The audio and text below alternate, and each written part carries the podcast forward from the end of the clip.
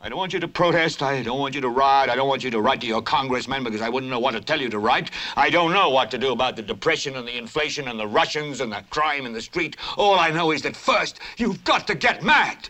You've got to say, I'm a human being. God damn it. My life has value.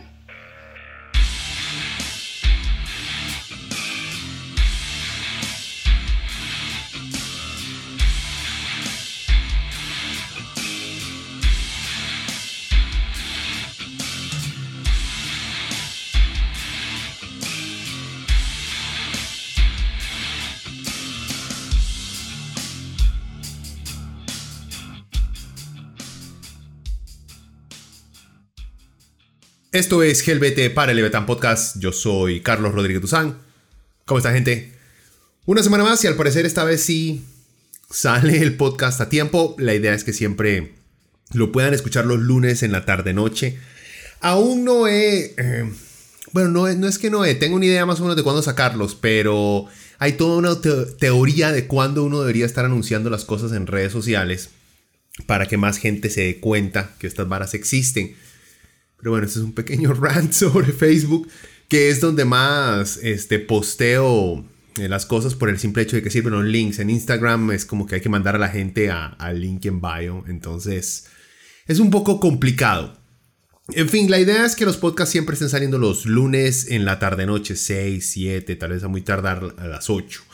El de la semana pasada eh, fue saliendo creo que hasta el miércoles o jueves, bastante tarde pero es que estaba esperando una confirmación de una cierta información para poder terminar el podcast, porque el pasado, si no lo oyeron, se lo recomiendo, porque es prácticamente hablando sobre las mentiras o distorsiones que eh, la derecha, que cierta parte de la derecha costarricense tiende a utilizar para engañar a la gente y para satanizar no solamente cualquier tipo de de socialismo, sino también cualquier tipo de progresismo o de derechos humanos. Entonces, siento yo que es interesante que le peguen una escuchada nada más para que puedan lograr contrarrestar las opiniones, los memes y las campañas que se nos vienen el próximo año con esta campaña electoral que está a la vuelta acá en Costa Rica. Esta semana, como ven el título, vamos a hablar de Haití, qué es lo que está pasando, hacer un pequeño análisis de lo que está ocurriendo ahí, de lo que ha ocurrido. Em, como es una noticia en desarrollo, todavía no sabemos, nadie sabe, aunque me parece sumamente extraño. O sea, muy cauteloso por parte de los medios, lo cual puedo respetar, pero me parece muy extraño que no hayan lanzado todavía conspiraciones o nombres de quienes pueden estar detrás del asesinato del presidente haitiano. Entonces de eso vamos a hablar esta semana, pero antes como ya es tradición, recomendarles un disquito para esta semana. Esta semana les tengo As I Lay Dying, se llama la banda. El disco es Shadows Are Security, lanzado en el 2005.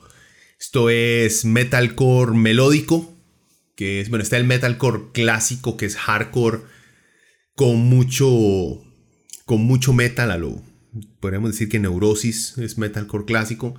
Este es metalcore este, melódico porque tiene una influencia o una mezcla de metal melódico un poquito más grande. Las piezas son muchísimo más, como dice el nombre, melódicas. Em, no les da miedo utilizar voces limpias, aunque creo que en este Shadows of Security no se usan muchas voces suaves, tiene un espíritu muy hardcore, pero sí tiene, em, sí tiene melodías bastante, bastante memorables tiene excelentes riffs. El único problema del disco es la historia de su vocalista, que un par de años después se vio involucrado en este, un complot para mandar a matar a la, a ex esposa, lo cual es bastante, bastante darks. Pero, y no es cuestión de risa, me río por, por, lo incómodo que es hablar del tema. El tipo pasó en la, en la cárcel un buen tiempo y ya salió y As I Lay ha vuelto a eh, lanzar producciones. Es bastante, esta es una de esas bandas que lo deja a uno con un muy mal sabor de boca el decir que a uno le gusta por los actos, eh, por la intentona del vocalista. Y por cierto, eh, nada más para redondear la ironía, el Mae y la banda era una de estas bandas de metalcore de la época que se profesaban cristianos. Sus letras no, no, lo, no lo demostraban de esa manera, pero era una de estas bandas que siempre ponían en los perfiles de bandas cristianas que los cristianos deberían escuchar. Y resultó que el Mae quería mandar a matar a la ex esposa. Bueno, la hipocresía en la religión en todas, honestamente, es algo muy común, así que no nos debería sorprender. Pero dejando de lado lo problemática de la historia del, vocalista, porque solo el vocalista, el resto de la banda no tenía nada que ver, es un muy buen disco, un muy buen disco, no solamente por el sonido, un muy buen disco hoy día, sino un muy buen disco que eh, nos recuerda esta época de mediados de los 2000, en el cual el metalcore eh, estaba pegando muy duro en eh, más que todo metaleros jóvenes, los metaleros rocos toda la vida lo odiaron porque toda la vida odian cualquier cosa nueva que salga al mercado. Pero sí, no, no, era muy querida la banda a mediados del 2005 por los metaleros más clásicos, pero hoy en día, como ya el new metal está haciendo, se le está haciendo un lavadito de imagen y está volviendo y ya no le da vergüenza a nadie admitir que le gustaba Korn o Linkin Park, yo creo que a todo el mundo todavía le da vergüenza decir que le gustaba eh, Limp Bizkit. Eh, el metalcore eh, es una muy buena opción para ver, digamos que una fotografía de lo que fue mediados del 2000, de los 2000. Este disco en especial es uno de mis favoritos de la banda, vale la pena escucharlo. Ya les dije, esto no significa que uno apoye eh, el asesinar o el, intentar, perdón, el hermano la mató. Sino que el intentar eh, querer matar a alguien no no les está, ustedes no le están dando aprobación a esto simplemente por escuchar un disco, pero es, vale la pena entender la historia que tenía eh, su vocalista. En ese momento no había llegado, no había pasado eso en el 2005, así que es una, es prácticamente, no prácticamente, porque Michael Jackson sí llegó a cometer actos criminales, pero muy parecido a lograr diferenciar, separar el arte de la persona y de las actividades que, eh, que cometía esa persona. En fin, eh, después de tanta hablada de justificación, no sé por qué les recomiendo. no, sí, yo sé por qué les recomiendo. Es muy buen disco, es un muy buen disco, vale la pena que le den una escuchada. Y de paso también investiguense un poquito más de la historia del vocalista de la banda Asai Lion, Tim Lambesis. En fin, bueno, sin tanto preámbulo y después de haber visto a Perú y a Colombia eh, quedarse en los cuartos de finales en la Copa América, y de ver a los Bucks ahora ganarle por dicha a los Phoenix Suns en las finales de la NBA. Ha sido una semana un poquito, un poquito, un poquito amarga. Y esta noticia de Haití eh, resulta ser un poquito más amarga todavía por lo que ocurrió. Entonces, entremos. Eh, empecemos con una noticia de la BBC, como lo reportaron ellos desde el inicio. Dice Haití matan a tiros al presidente Jovenel Moïse en un ataque armado contra su residencia. Aquí voy a tratar de pronunciar varios nombres en francés, lo cual voy a fracasar horriblemente, entonces no me juzguen, gente. Ah, bueno, y por cierto, si escuchan algo diferente dentro del audio es porque estuve traveseando em, mi, mi mixer y algo hice mal. Así que eh, eh, Dijeron, mae, hacete un podcast, es lo más simple, lo más fácil que hay. Pucha, pero esta vaina de setear el audio con una mixer, conectarlo una compu, que la compu eh, es un dolor, jóvenes, es un dolor. En fin, Haití. Haití. Matan a tiros al presidente Jovenel Moïse en un ataque armado contra su residencia. Me pareció extraño el inicio porque utilizan primero la palabra matan a tiros. No sé por qué no utilizan asesinan, ya después empiezan a utilizar la palabra asesinato, como que al principio no, no se querían comprometer con la palabra asesinato. En fin, dice, el presidente de Haití, Jovenel Moïse, murió este miércoles de madrugada en un ataque armado contra su residencia privada. En el asalto también resultó herida la primera dama, Martín Moïse, quien fue trasladada por la tarde a un hospital en el área de Miami, Estados Unidos, para ser atendida. El jefe de policía, eh, Leon Charles, Dijo el miércoles por la noche que las fuerzas de seguridad mataron a cuatro mercenarios durante un tiroteo con los sospechosos de asesinar a Mois. Charles señaló que dos de los atacantes fueron detenidos y que tres agentes que fueron tomados como rehenes quedaron en libertad en el operativo policial en Puerto Príncipe. El primer ministro interino Claude Joseph tomó el control de la nación y urgió a su pueblo a mantener la calma, declarando que se han tomado las medidas para garantizar la continuidad del Estado. A pesar de que Joseph dijo que asumió el poder junto a los ministros de Estado, quedan dudas sobre cuánto control del gobierno tiene. Y aquí, ¿por qué? Porque resulta que hay este otro primer ministro que fue nombrado por Moïse antes de ser asesinado, creo un par de semanas antes, para hacer un cambio ahí, pero no había sido todo, eh, todavía juramentado. Entonces, eh, este señor Claude Joseph eh, está tomando las riendas del asunto, pero se pone en duda si, debería, si podría hacerlo, ya que en teoría no debería ser él el primer ministro. Y me parece también extraño que está bien que él tome la decisión, pero que involucre a su sucesor de una vez para mostrar un poquito más de unidad, cosa que no ocurrió. Y lo cual creo yo, y esta es mi conspiración, convierte a Joseph en uno de los principales este, sospechosos del asesinato del presidente, porque es el primero que en el cual está recayendo el poder o el cual está tomando el poder.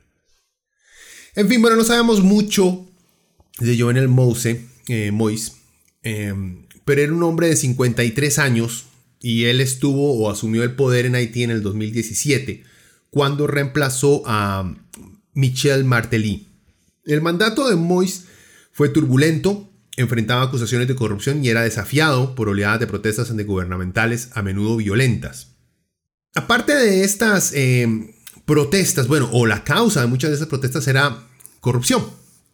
Vaya a ver, este, la, la continua y eterna eh, el, eterno, digamos, pleito latinoamericano con la corrupción dentro de nuestras élites políticas. Yo creo que eso no es latinoamericano, eso es en todo el mundo. Lo que pasa es que nosotros somos un poquito más escandalosos cuando nos damos cuenta que hay corrupción, diría yo, porque corrupción también hay en Europa, pero no hay tanta gente en las calles cada vez que se dan cuenta de, este, de estos grados de corrupción.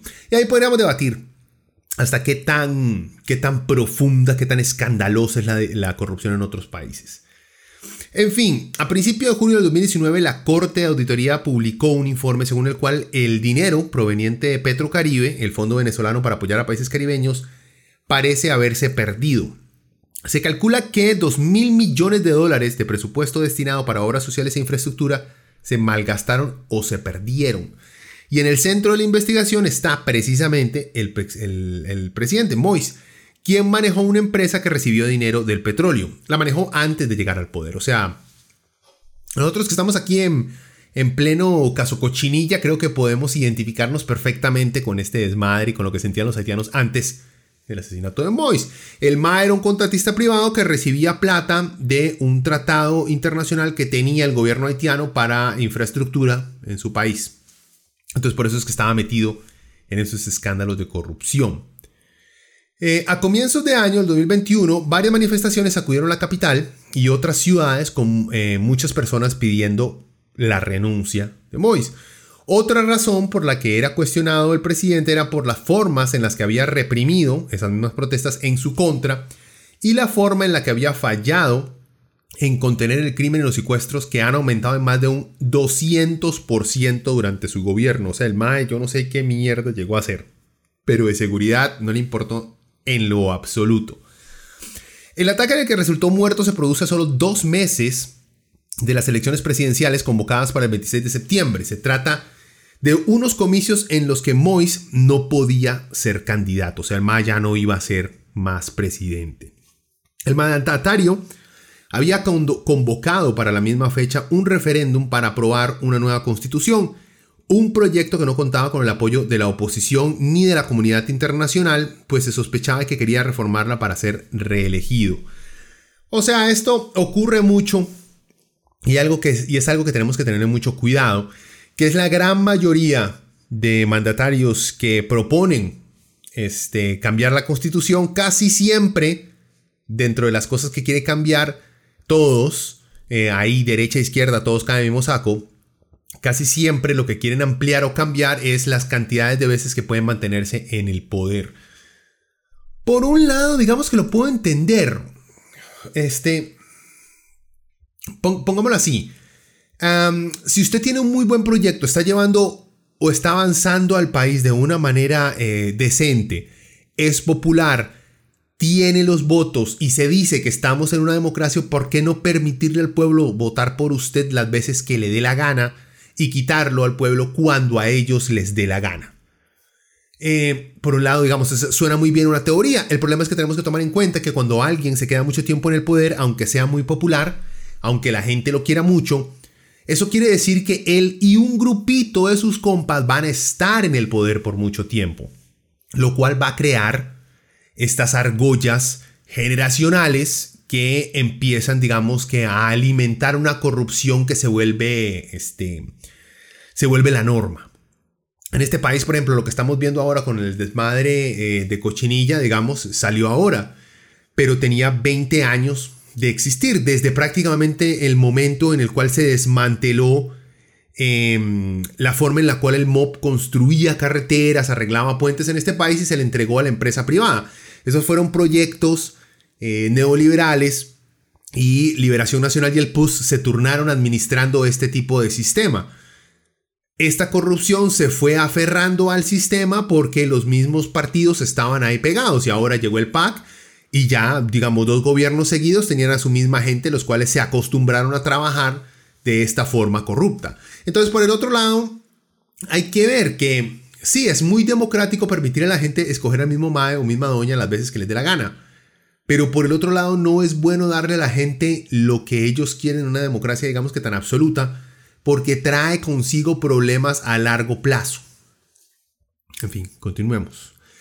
Eh, la oposición en Haití clamaba que el mandato de cinco años de Moïse debía haber acabado el pasado 7 de febrero, cuando se cumplían los cinco años del fin del gobierno de Martelly en el 2016. Después, en octubre del 2019, Moïse suspendió por dos años las elecciones parlamentarias y en enero del 2020 disolvió el Parlamento y empezó a gobernar por decreto. Entre los decretos más controvertidos estuvo el de declarar las protestas violentas y vandalismos como terrorismo, crear un consejo electoral que no sigue las reglas establecidas anteriormente y la limitación y la limitación del poder de un grupo de auditores que generalmente supervisaban al gobierno. O sea, el MAE había empezado un grupo de una actuación dictatorial al simplemente disolver el parlamento, cosa que hizo Fujimori en Perú, cosa que han hecho otros eh, dictadores o dictadores wannabe en diferentes, en diferentes partes. Y, o sea, el gobernar por decreto es prácticamente gobernar como rey. Quise hace lo que yo digo, no tiene que pasar por ningún tipo de discusión o supervisión de nadie. Entonces ya el, tipo no era que digamos este, un chavista eh, comprometido con la causa social, aunque obviamente hay unos que pueden decir que es, muy, muy, maduro del MAE el empezar a, establecer ciertos tipos de conductas eh, dictatoriales y represivas, ¿verdad? Eh, sigamos, el pasado febrero, fecha en la que la oposición esperaba que Mois abandonara el poder, el mandatario anunció que se había producido sin éxito un intento de asesinarlo y derrocar su gobierno. O sea, el Maya en febrero había dicho que lo querían matar. Pero no se sabe si es en serio porque me costó mucho honestamente encontrar algo más sobre, sobre ese supuesto, sobre esa supuesta intentona de, de asesinato a Mois aparte de lo que él dijo. Así que como, o como puede ser directamente eh, que el MAE de verdad lo sabía, o puede ser una, simplemente una excusa más para aferrarse al poder un tiempito más hasta que se pueda pasar una nueva, una nueva constitución y se pueda quedar en el poder el tiempo que le dé la gana. Ahora, como les digo, sospechosos del asesinato de Mois, el primer ministro interino, eh, Claude Joseph. Esto no lo ha dicho ningún medio, esto lo estoy diciendo yo, es una conjetura mía, simplemente viendo las cosas como, como si trabajara con Scooby-Doo y Shaggy. ¿Quién es el que se beneficia inmediatamente em, de que este Mae haya muerto? Di este Mae que está agarrando el poder de un solo. Esto obviamente no quiere decir que sea él, pero digamos es sospechoso. Supongo que está siendo investigado o está por lo menos dentro del rango de los que hay que investigar.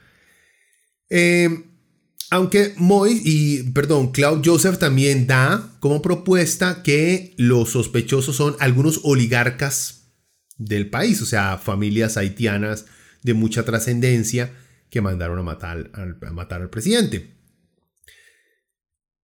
Pero no se, no se menciona ningún nombre, no se menciona ninguna organización, nada. Como les digo desde el inicio, me parece muy extraño que un asesinato de esta magnitud cuesta escuchar nombres directos de personas, gobiernos o organizaciones involucradas, lo cual creo yo que apunta aún más a que sea, digamos, gato casero el que haya el autor intelectual de este asesinato. Em, vean, lo que sí se sabe es que luego de una operación de búsqueda de los responsables, el jefe de la Policía Nacional Haitiana, León Chávez, como se había dicho, informó eh, que el comando estuvo compuesto por 28 hombres. De ellos, 26 eran colombianos y los otros dos estadounidenses haitianos. Estos últimos fueron identificados como James eh, y Joseph Vincent. Todos los ex colombianos son ex militares colombianos. No las FARC, no la LN, no paras ex militares colombianos. Según explicaron eh, las autoridades, los asaltantes llegaron a la residencia del presidente afirmando, falsamente dice aquí, ¿verdad? Eh, simplemente afirmando que eran agentes de la Administración para el Control de Drogas de Estados Unidos, la DEA, por sus siglas en inglés. Entonces hay videos que ustedes pueden ver en YouTube de los más pegando gritos diciendo que esta es una operación de la DEA, quítense, eh, esta es una operación de la DEA. lo repiten varias veces en, en inglés. Esto no quiere decir que de verdad sea de la DEA. Pero si ustedes saben algo de historia de la DEA, también los más son súper chambones y no se libran de cometer crímenes eh, afuera de Estados Unidos. Así que está, digamos, eh, el modus operandi, sí, puede haber sido. La DEA se ha encargado de, de llevar a cabo asesinatos alrededor del mundo, lo han hecho. Eh, sin embargo, también es muy ridículo que si es la DEA, los más griten que es la DEA, ¿verdad? Es como cuando es la CIA, que la CIA grite que es la CIA, es como, a ver, a ver muchachos. En fin, aún no está claro, y esto creo yo que es lo más, lo más obvio, por qué la guardia del presidente, la gente, los guardaespaldas, el ejército que estaba ahí resguardándolo, no, no intervino o no pudo intervenir en su defensa.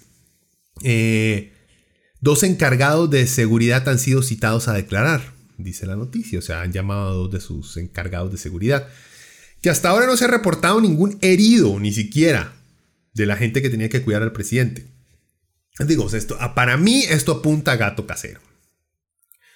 Ninguno de los soldados de seguridad presidencial fue reportado como herido, era un comando completo y bien equipado, con más de seis, seis autos y mucho equipamiento, explicó Pierre, o sea, refiriéndose a los mercenarios. Ahora, según reporta el diario El Tiempo de Colombia, dice, Manuel Antonio Grosso Guarín, uno de los capturados por el magnicidio del presidente de Haití, Jovenel Moïse, junto con al menos otros cinco exmilitares colombianos, tiene ese perfil. ¿Qué perfil? Mercenario internacional, máquinas de matar que venden sus habilidades a quien mejor pueda pagar por ellas.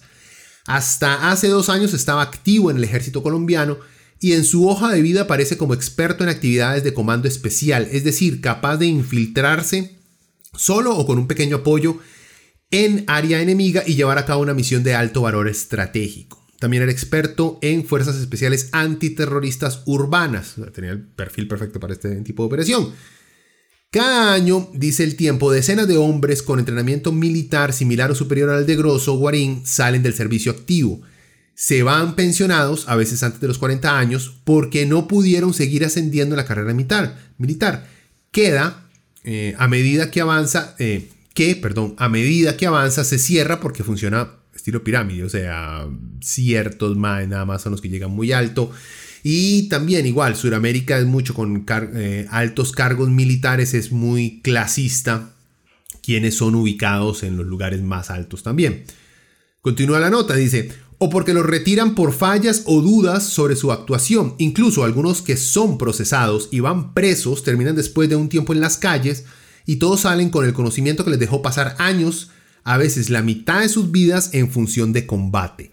A partir de 2005 muchos militares que recibieron entrenamiento en los Estados Unidos por cuenta del Plan Colombia empezaron a pedir la baja, o sea, a salir de la, de la milicia.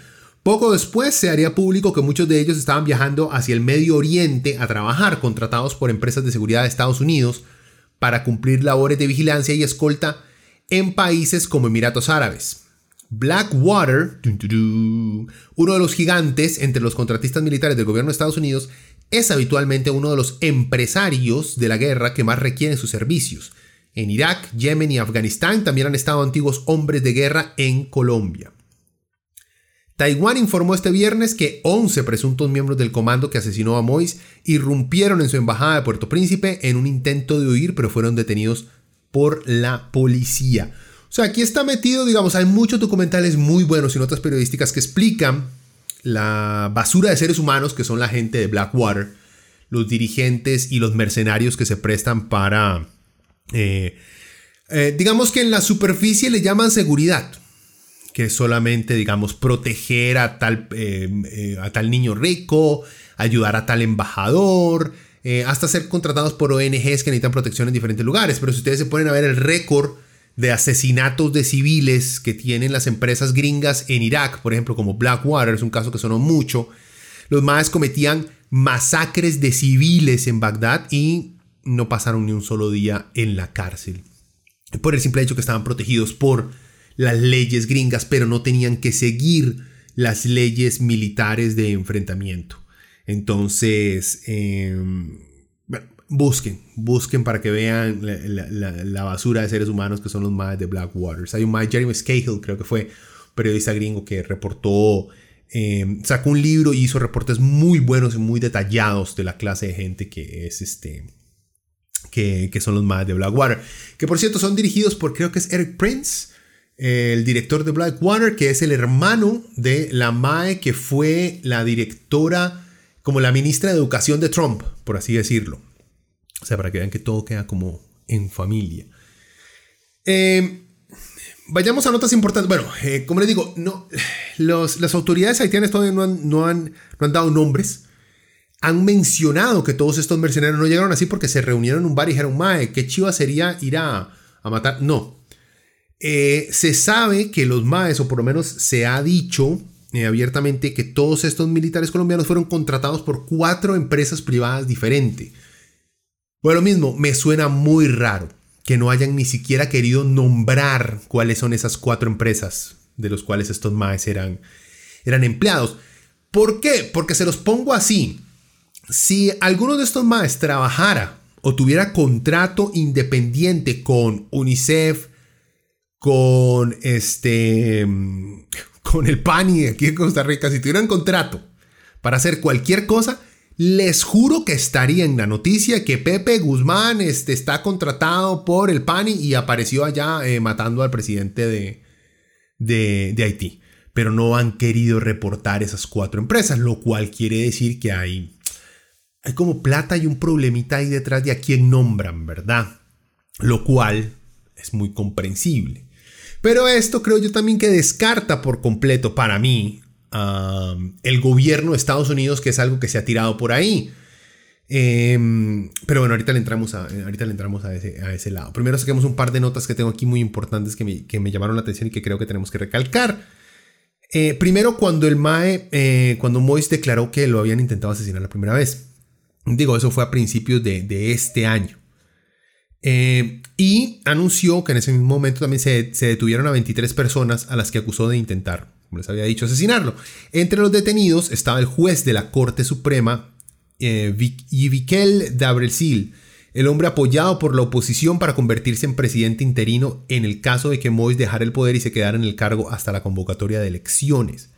Según las autoridades, el, juez, el juez incluso tenía una copia del discurso de toma de posesión. O sea, eh, según Mois, el presidente asesinado, em, los que lo habían querido matar eran propios em, jueces de la Corte Suprema, em, los que tenían planeado deshacerse de él.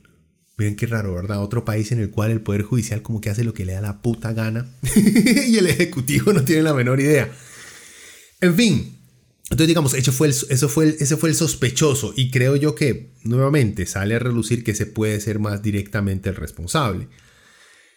Em, otra cosa que quería recalcarle, y bueno, antes de que se me olvide lo digo aquí, y es leyendo tantas noticias sobre ti, no solamente sobre lo que acaba de ocurrir ahorita, sino que uno se empieza ahí a leer sobre, eh, sobre el, impacto de las ONGs, conflictos anteriores, eh, cuando empezaron, digamos, las primeras manifestaciones en Haití, y uno se empieza a dar cuenta que existe, eh, yo, yo diría que me leí como unos 50 artículos con respecto a Haití esta semana, y yo diría que el 90% de las notas sobre Haití sobre cualquier tema que se trate de Haití, en primer lugar, son negativas. Pero bueno, eso lo podemos justificar. Los medios para qué van a publicar cosas bonitas, porque no publican cosas bonitas de nadie más que de algún evento deportivo, alguna celebridad. Sin embargo, aparte de que solamente son negativas, eh, tienden a recalcar una y otra vez que Haití es el país más pobre de América Latina y uno de los más pobres del mundo. Pero una y otra, prácticamente como el, adjetivo que usan para decir Haití es el más pobre del mundo. Una y otra y otra vez para recordarle a usted que estamos hablando de la nación más pobre. O sea, vuelvo a lo mismo. Entiendo el aclarar dentro del el artículo por qué Haití está como está. Pero utilizarlo continuamente llega a un punto en el cual ya parece más bullying que otra cosa. Por ejemplo, vean, eh, son datos, ¿verdad? O sea, también los más no es que están inventando algo, son datos que se han expresado que Haití es uno de los países más pobres del mundo.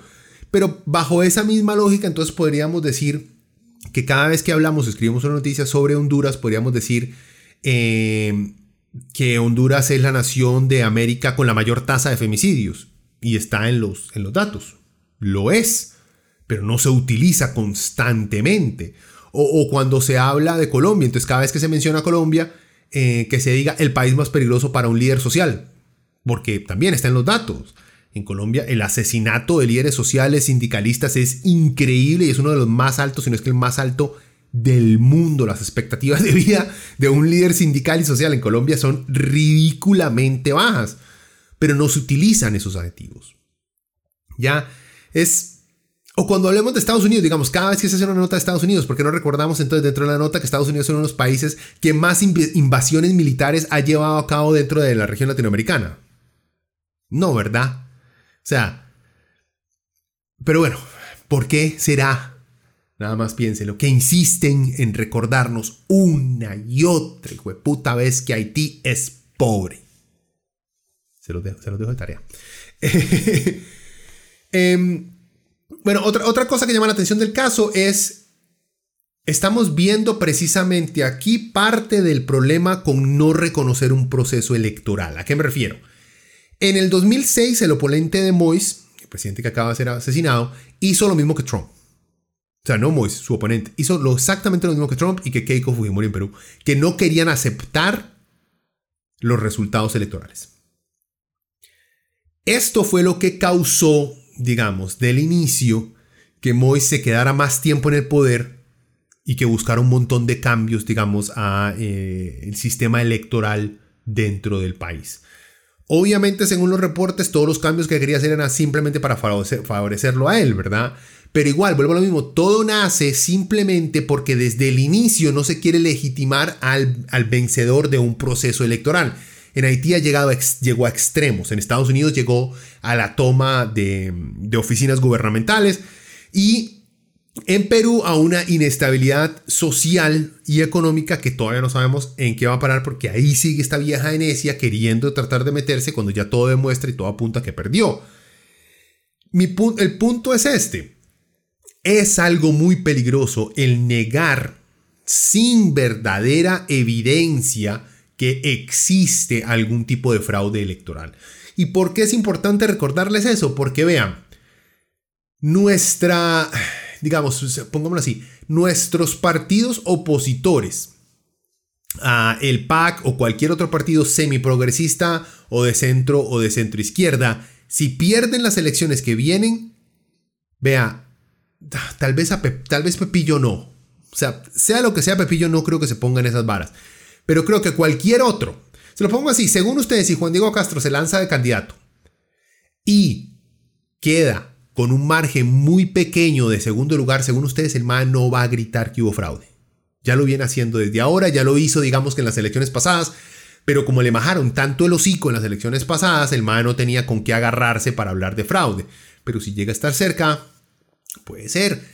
Fabricio Alvarado está viendo lo que está pasando, está viendo cómo varias derechas en varios países han utilizado esta forma eh, para tratar de llegar al poder o de simplemente desbaratar el aparato gubernamental electoral que existe para tratar de reformar uno nuevo a su propia imagen. Así que es muy peligroso, que tener mucho cuidado. Un, par de puntos ya para ir terminando. Una cosa que me llama mucho la atención, eh, no solamente por este caso, sino porque lo he escuchado mucho cuando estuve trabajando con diferentes ONGs y es el impacto que tienen las ONGs dentro de Haití. O sea, sí, Haití es uno de los países más pobres del mundo, Haití es uno de los países más corruptos del mundo, es más, eh, según el índice de percepción de corrupción elaborado en el 2015 por Transparencia Internacional, eh, Haití ocupó el puesto 158 de los 167 países que aparecían en la lista. Así de corrupto es Haití. En fin, entonces por esto, por la pobreza, por la cantidad de desastres naturales que, que han azotado al país eh, y por la herencia histórica de explotación, de intervencionismo, Haití no, ha, logrado, digamos que, levantar la cabeza desde hace, pucha, eh, más de 100 años. Ahí es donde entra, digamos que, el papel y el rol de las ONGs. Eh, hay por ahí escuché a alguien que decía que Haití prácticamente era un país este, eh, gobernado más que todo eh, por, por, ONGs que por el gobierno. Em, digamos, eh, el, el, punto al que voy es esto, las ONGs van a Haití, para ponerles el ejemplo, después del terremoto del 2010, en el cual creo que murieron más de 300.000 personas o más de 200.000 personas, o sea, una cantidad vulgar, indecente de muertes después de ese terremoto. Todos sabemos lo brutal que fue. Después de eso tuvieron que entrar, ya existían, ya habían varias, pero estoy nada más un ejemplo. Tuvieron que entrar muchas ONGs este, a llevar desde agua potable, educación para un montón de niños que se quedaron sin escuela, salud, porque los hospitales quedaron destrozados, no había suficientes doctores, muchos habían muerto, tuvieron que también llevar, digamos, muchos doctores y mucho, mucho aparato médico, eh, seguridad, porque obviamente eh, el país en medio de toda esta vara iban a haber saqueos, violaciones, asaltos, entonces también se necesitaba, se necesitaba de todo. Las ONGs entran y el problema es que empiezan a tomar cada vez más eh, el rol que debería tener el gobierno. Por ejemplo, eh, se implantan eh, programas de educación dirigidos por eh, X ONG. Se llevan a cabo durante años, se sacan los niños adelante, se hace la planificación de educación y todo. El problema es que esto es bueno. El problema es que esto es algo que debería estar haciendo el gobierno haitiano, no una ONG. Em, porque a largo plazo no es sostenible, porque el gobierno haitiano prácticamente depende de las ONGs que están en Haití para que esas ONGs realicen su día a día que nosotros, eh, por ejemplo, aquí en Costa Rica estamos acostumbrados. Aquí estamos acostumbrados a que sea la caja la que se encargue de la salud. Imagínense, en Haití dependen mucho de Médicos Sin Fronteras, de la Cruz Roja, de la, de la ONU, porque su servicio, su aparato estatal es diminuto. Y ahí por ahí hacen una comparación en... Eh, Haití tiene por lo menos unos 11 millones de habitantes y República Dominicana creo que tiene, es algo muy parecido. La diferencia que hacían es que República Dominicana creo que tenía cerca a medio millón de empleados o funcionarios públicos y Haití creo que llegaba apenas a 50 mil. ¿Me entienden? O sea, el, es, Haití es el perfecto ejemplo, digamos, es, es el perfecto ejemplo de un país en el cual el aparato estatal es ridículamente pequeño, tan pequeño que no puede ni siquiera dar los servicios más básicos. Es un ejemplo perfecto de un estado que genios como Otto Guevara quieren eh, llegar a implantarnos, con un estado infinitamente ridículo y pequeño y ah, dependiente de organizaciones extranjeras y de políticas eh, salvajes de libre mercado. Y ahí entra también de una vez, mezclado con lo, de la, con lo de las ONGs, que no estoy diciendo que están haciendo un mal trabajo, lo que estoy diciendo es que la dependencia que han creado en Haití ya es algo que las mismas ONGs se preguntan y se cuestionan y están viendo a ver cómo hacen para solucionar esto. Eh, es un problema. Ahora, a esto le sumamos eh, políticas de ayuda, por ejemplo, que el gobierno de Bill Clinton, eh, los gringos trataron de eh, implantar en Haití, las cuales fueron un desastre al desbaratar su agricultura local por tratar de implantar modelos de, este, de agricultura basadas en el libre mercado y no en la autosuficiencia eh, alimentaria del país, lo cual por eso también Haití hay tantos problemas de, eh, de subsistencia alimenticia.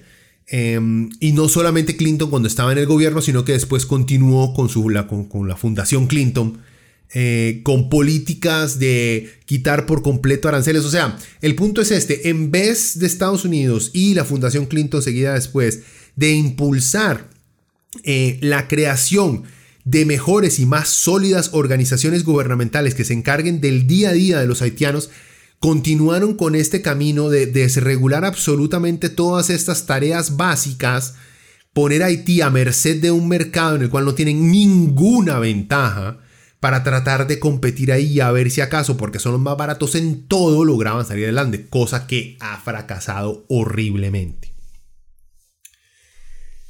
En fin, para terminar, quería repasarles, bueno, cerremos con esto. ¿Quién más va a matar al presidente de Haití? Hasta ahora no he visto, como les digo, hasta me puse a revisar sitios conspiranoicos a ver si acaso alguien estaba hablando de que la reina Isabel lo mandó a matar. Pero no, nada, también están callados. Como les digo, y cuando afuera no hay muchas conspiraciones, cuando no salen ningún tipo de analista con nombres, apellidos o instituciones directas a las cuales señalar por lo que acaba de ocurrir, casi siempre esto quiere decir que es gato casero. Y no solamente por la falta, digamos, de bulla que ha existido, sino por el simple hecho Mae, es que, o sea, entraron y mataron al Mae. No hubo un tiroteo antes y mataron a los guardas del Mae, entonces luego llegaron y lo mataron a él. No, el, como que la balacera fue después de que mataron al Mae. Eh, y ninguno como que de, sus personal, de, su personal de seguridad salió ni siquiera herido. O sea, los más ya lo tenían hablado. Ya sabían que no tenían que meterse, que dejaban que mataran a la MAE y listo. ¿Y por qué también más que sea algo interno? Porque en uno de estos artículos en los cuales habla de mercenarios, se califica que los mercenarios colombianos son de los mejores y los más baratos. O sea, usted puede contratar a mercenarios gringos, sudafricanos, ingleses, o sea, gente que ha ido, digamos, em, a Afganistán, a Irak, a tener no solamente a asistir con su ejército en, las invasiones de estos países, sino que tal vez han vuelto con organizaciones de seguridad privada, las cuales pagan 10 mil veces más de lo que le están pagando a militares colombianos. Ahí también apunta a que sea algo casero alguien de adentro de Haití que diga, vea, ma, yo ocupo profesionales pero baraticos porque, o sea, no va a haber tanta bronca aquí en Haití, no tenemos mucho problema con que se lleguen a dar cuenta después de, de ma, quiénes fueron. La falta de un plan concreto para el escape de estos ma, lo más seguro tenían su plan, pero ma, no tuvieron ningún tipo, digamos, que de apoyo, eh, puta, de un helicóptero para sacarlos y llevárselos a alguna otra parte. O sea, si esto hubiera sido una operación de la CIA, de inteligencia militar gringa, lo cual no tienen razón porque el mar era prácticamente un, este, un seguidor de Trump, el cual se había alejado de Venezuela para acercarse más a Estados Unidos. Así que no, no tiene razón, pero igual Estados Unidos ha matado a sus propios, este, a sus propios títeres, también los ha matado, los ha metido a la cárcel. Me lo que hizo con Noriega en Panamá. En fin, todo esto apunta a una cuestión interna a que ha llegado a tanto, no solamente la corrupción, sino la desfachatez por parte de la oposición política en el Haití, que están dispuestos a asesinar a un presidente, cosa que según tengo entendido no ocurría desde creo que hace 100 años, fue la última vez que se asesinó un presidente este, en Haití, lo cual llevó a la invasión de los Marines gringos, a, creo que fue a finales de la Primera Guerra Mundial, bajo la excusa de que los alemanes se iban a tomar Haití y prácticamente Estados Unidos convirtió, quería convertir Haití en, una, en un estado más este, norteamericano. ¿Por qué es importante esta noticia de Haití? Bueno, aparte de porque siente el precedente de que según mi teoría, de que oligarquías nacionales están dispuestas a asesinar a un presidente que no es popular o no lo era, porque después de que lo asesinaron pudimos ver a bastante gente en las calles indignada por su asesinato y hablando de que no lo querían, que no era un buen presidente, pero que esa no era forma de deshacerse eh, de él. Y también no tenía mucho sentido, el Mae estaba pronto a dejar el poder, o por lo menos a ver si tenía alguna forma de dejar el poder. Quién sabe si lo iba a dejar de manera pacífica, pero todo apuntaba a eso. En fin, es, preocupante por eso mismo, por el acto en sí de que se haya asesinado a un país, de que se desestabilice aún más Haití, lo cual lleva a un aumento en refugiados. Eh, haitianos que salen del país por obvias razones, porque la seguridad, no solamente económico, sino literalmente la seguridad de sus vidas, em, eh, depende de que salgan de Haití o no. Y muchos haitianos vienen acá o pasan por acá rumbo a Estados Unidos y ya vemos cómo a veces nuestra policía de migración nos trata como mierdas. Eh, en fin, pero eso nos afecta. Eso nos afecta. Y aparte de eso nos debería importar por la historia de Haití. Si ustedes se ponen a ver la historia tan rica e importante que debería tener Haití para América Latina, pero no lo tiene, es, digamos, a mí, yo leyéndolo, viendo videos, eh, viendo documentales sobre la historia haitiana, uno hace, mae, ¿por qué putas no nos hablan más de Haití? Em, y así repasado nada más rapidito para causarles curiosidad para que busquen estos documentales y los puedan ver. Haití empezó como una colonia francesa donde existía, digamos, un sistema de esclavitud muy parecido al modelo sureño gringo en las, plantaciones. Pero se puede decir que tal vez en Haití eran más brutal los franceses con sus esclavos. Em, el 22 de agosto de 1791 se inició un levantamiento de esclavos. En los dos primeros meses de ese, levantamiento, los esclavos rebeldes mataron hasta 2.000 blancos y destruyeron 280 plantaciones. Es durante esa revolución que nace uno de los héroes latinoamericanos más grandes de nuestra historia, eh, Toussaint Liberté. Les recomiendo que busquen al MAE, fue un revolucionario que vean, el Mae le pateó el culo a los franceses, a los ingleses y a los españoles. El Mae pasó de ser esclavo a hombre libre, a campesino, a revolucionario, a genio, a estratega militar y a libertador. Y empezó, digamos, que su carrera como revolucionario a los 50 años. O sea, el Mae era un hombre con bastante. con, un arco iris de emociones y de currículum, por así decirlo. Ahora sería bueno preguntarnos por qué sabemos más de Simón Bolívar y el resto de criollos libertadores y tampoco de este hombre negro, con un pasado mucho más representativo de lo que significa ser latino durante la época de las colonias. Sí, spoilers, por racismo.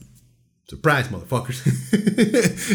Por puro racismo, ma. Es, es, muchísimo más fácil y más lindo hablar de Bolívar. Qué lindo Bolívar, qué guapo Bolívar. Las hazañas de Bolívar. Y dejar, ah, es que ese man negro. O sea, no, no, no, ¿para qué? Porque en latinoamericanos somos muy racistas. Somos muy racistas, acuérdense. Todos salimos o de la selva o nos trajeron de África. No todos venimos de barcos desde Europa, como los argentinos. Otro dato importante, los gringos nunca quisieron reconocer al inicio la existencia de Haití como una nación, porque no podían tolerar una nación de esclavos libres, hasta que la guerra civil allá en Estados Unidos, Abraham Lincoln reconoció Haití. Y hay historiadores que dicen no solamente porque existía algún tipo de interés económico al reconocer Haití como nación, sino por el simple hecho de que, digamos, era la, eh, la última gota para seguir puteando a los estados sureños racistas eh, que, se estaban, que estaban tratando de separar a Estados Unidos.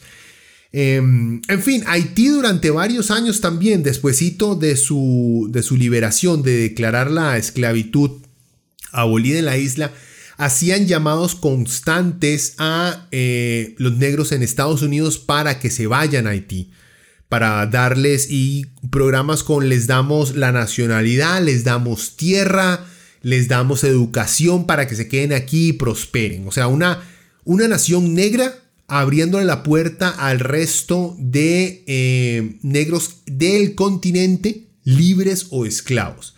Obviamente eso a principios, a finales del siglo XVIII, principios del siglo XIX, no le gustaba para nada a los blancos. Entonces, desde entonces, digamos, Haití ha tenido serios problemas a la hora de relacionarse con Latinoamérica por el racismo, por el racismo y por lo que significaba ser un haitiano durante ese tiempo. Algo que indignó, por ejemplo, eh, dentro de la historia de Haití se menciona mucho eso, la cantidad de blancos que murieron en la revuelta este, que se produjo a la hora de los esclavos levantarse, pero no se habla y no se sabe una cifra de cuántos esclavos africanos, de cuántos negros fueron asesinados, mutilados por sus dueños franceses dentro de la isla. Eso no se habla, pero está dentro de los cientos de miles, si no es que millones, porque estamos hablando de décadas de una esclavitud salvaje. Así que cuando le tratan de vender, sí, no, pero es que la, brutalidad de la, revuelta haitiana, por eso es que no lo podemos estudiar o fomentar eso. No, no, no. Los maes hicieron lo que tenían que hacer. No solamente para liberarse, sino para establecer un precedente el resto de blancos de la isla. Es más, o sea, suena horrible y todo, pero ojo por ojo, si ustedes se ponen a ver, digamos, todas las maneras en las cuales describen cómo los revolucionarios mataban a los blancos, no solamente a adultos, sino también a niños, o sea, una brutalidad completa. No, no estoy yo creo que nadie está de acuerdo con, con matar niños, para nada. Eh, sin embargo, tenemos que entender que esto fue solamente esa vez. Los blancos tenían décadas haciéndole esto a los negros, décadas. Así que no podían esperar que una revuelta eh, de esclavos fuera a hacer una revuelta. Bueno, madre, siéntese aquí tranquilito, le alcanzo un té. No, ma, esa varia iba a ser brutal. Porque si usted por años lo han tratado como un esclavo, lo han mutilado, le han vendido a su esposa, han matado a sus hijos, han violado a sus hijas en frente suyo, imagínense el odio que existe dentro de ustedes. en fin, está muy darks la vara. Pero como les digo, Haití siempre ha tenido una desventaja. O sea, Haití se convirtió en la primera nación independiente de América Latina la república negra más antigua del mundo y la segunda república más antigua del hemisferio occidental después de Estados Unidos. Que Venezuela y Bolívar y la Gran Colombia y México, picha. Fue Haití. Y Haití no necesitó que viniera ningún otro país a salvarlos. No necesitó que ningún blanco llegara a salvarlos. Ellos mismos rompieron las cadenas y mataron a los esclavistas. En fin, deberíamos saber muchísimo más de Haití. Es fascinante y creo que nos da también este, un mejor concepto de lo que los latinoamericanos somos capaces. Termina también de eliminar muchas, este, porque si, si, si, empiezan a, indagar un poquito en la historia de los revolucionarios eh, haitianos, de, por ejemplo, de, Toussaint Liberté, empiezan a darse cuenta de la grandeza de este Mae. Y el cual nos tienen completamente cegados con otras figuras blancas dentro de Latinoamérica. Como tenemos una gran cantidad también de indígenas revolucionarios, los cuales siempre son opacados por racistas dueños de esclavos. Entonces hay que tener, digamos, cada vez que alguien se pone a llorar por una puta estatua de historia de, Cristóbal Colón, eh, hablemos mejor, tumbemos a Cristóbal Colón, pongamos una estatua, más estatuas de Pablo Pérez Vere, más, más estatuas de Tusua Liberté, en vez de una estatua de Lennon en el parque, ahí hablando, hablando caca, madre, pongamos este, varios, este, varios monumentos a la revolución haitiana. Pero eso asusta, asusta a muchos pseudoeuropeos que tenemos entre nosotros, hispanistas que le dicen. Bueno, hasta aquí el programa de esta semana, gente. Espero que eh, se hayan informado como yo eh, y que se les haya levantado la curiosidad por aprender un poquito más de Haití. Yo sé que yo voy a seguir buscando, leyendo y viendo sobre, sobre la revolución haitiana y más en específico sobre Liberté. Eh, el problema es que como los más hablan francés y este, eh, criole, creo que le dicen, que es, digamos, el criole es como el lenguaje de las masas en Haití, el francés es como nada más de las clases altas. Eh, eso, digamos que ha costado a la hora de digerirlos dentro de la realidad latinoamericana también, ¿verdad? Aunque nos aguantamos a los brasileños con su portugués, entonces no creo que sea difícil, logramos hacer un acercamiento más grande. En fin, estaremos pendientes a saber en qué llega todo esto. Espero que tengan una buena semana y pura vida, gente. Bueno, Spotify, YouTube y ya saben, leviatanpodcast.gmail.com si tienen algún tipo de consulta o sugerencia. Buena gente, la pasen bien pura vida.